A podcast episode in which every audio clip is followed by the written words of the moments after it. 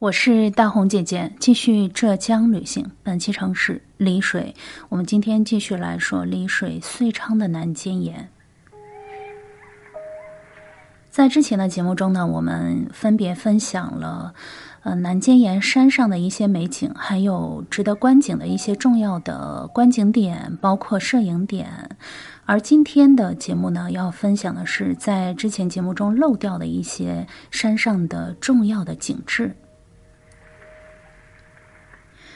首先要说的是云鹤亭，这个神坛峰上面呢，有一百零八米的观景台是全透明的，这个我们在之前的节目中分享过了。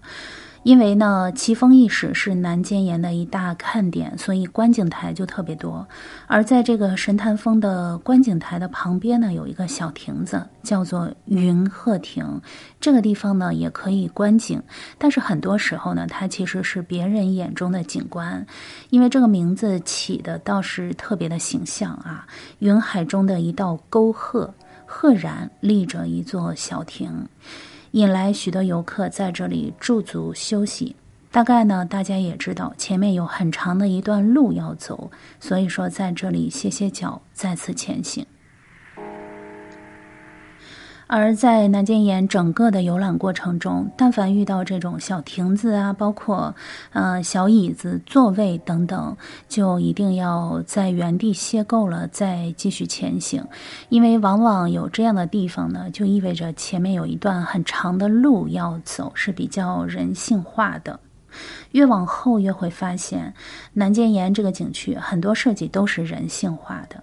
一条石阶很长，跟着就会是一个平台，这个平台上有的走，有的坐，劳逸结合，让人不觉得很累。而过了这个云鹤亭，就有一段很长的时间，一直通向下面。这上面就有一个平台，平台的一侧就是我们之前说的那个小景点一线天。这个一线天呢，也是南京岩非常重要的一个景点，因为一线天不是所有的山上都有的，它要有特殊的地质才会产生这样的奇景。从一线天的右侧下山的石阶开始，绕着山峰变窄变陡，但是没有下几步，就是又是一个小平台。这个平台上呢，有一组小的景点，是关于奇石的景点。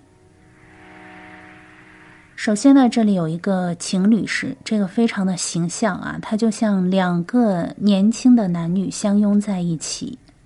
这里的山体呢是白垩纪时期火山喷发形成的，后来呢经过风化、流水侵蚀和重力的崩塌，造就了这几处小小的神奇的景观。此外呢，这里还有一个呃石猴和石龟探海，一只石龟伸长了脖子盯着前面的竹海。中间呢有一只石猴，眼睛睁得特别的大，注视着我拍照的这个方向。不过呢，这两个小景点因为被草木遮住了头脸，所以说不太好辨认了。这个呢就是我们今天要分享的石头景点，而接下来呢我们要说的是关于石头的故事。在过了这个情侣石和石猴、石龟探海之后呢，最陡的就是接下来下山的这条路。两侧的山壁青苔已经非常的厚了，而这里呢有一个故事。唐末呢有一个高僧叫贯休，他不仅在文学上久负盛名，更擅长画罗汉。他曾经在遂昌呢隐居了十余年。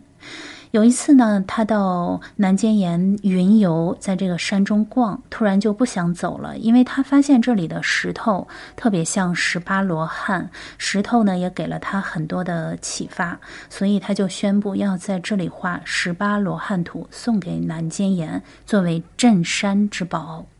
于是呢，他很顺利的画完了十七个罗汉，可是到了十八个罗汉的时候呢，怎么都画不好，反反复复都快要放弃了。这个时候，他到这个山中散心，遇到了一个采药的人。那个人呢，就劝他对着山中的水来画。于是呢，冠休就走到水边，对着自己的倒影画出了活灵活现的第十八罗汉。所以说，这个十八罗汉的样子呢，是冠休的样子。关于南尖岩的旅行还在继续，我是大红姐姐，我们下期接着说，下期见。本期节目的图片和文字可以在我的同名微博查看，搜索“黑奏红”，奏是欠揍的奏。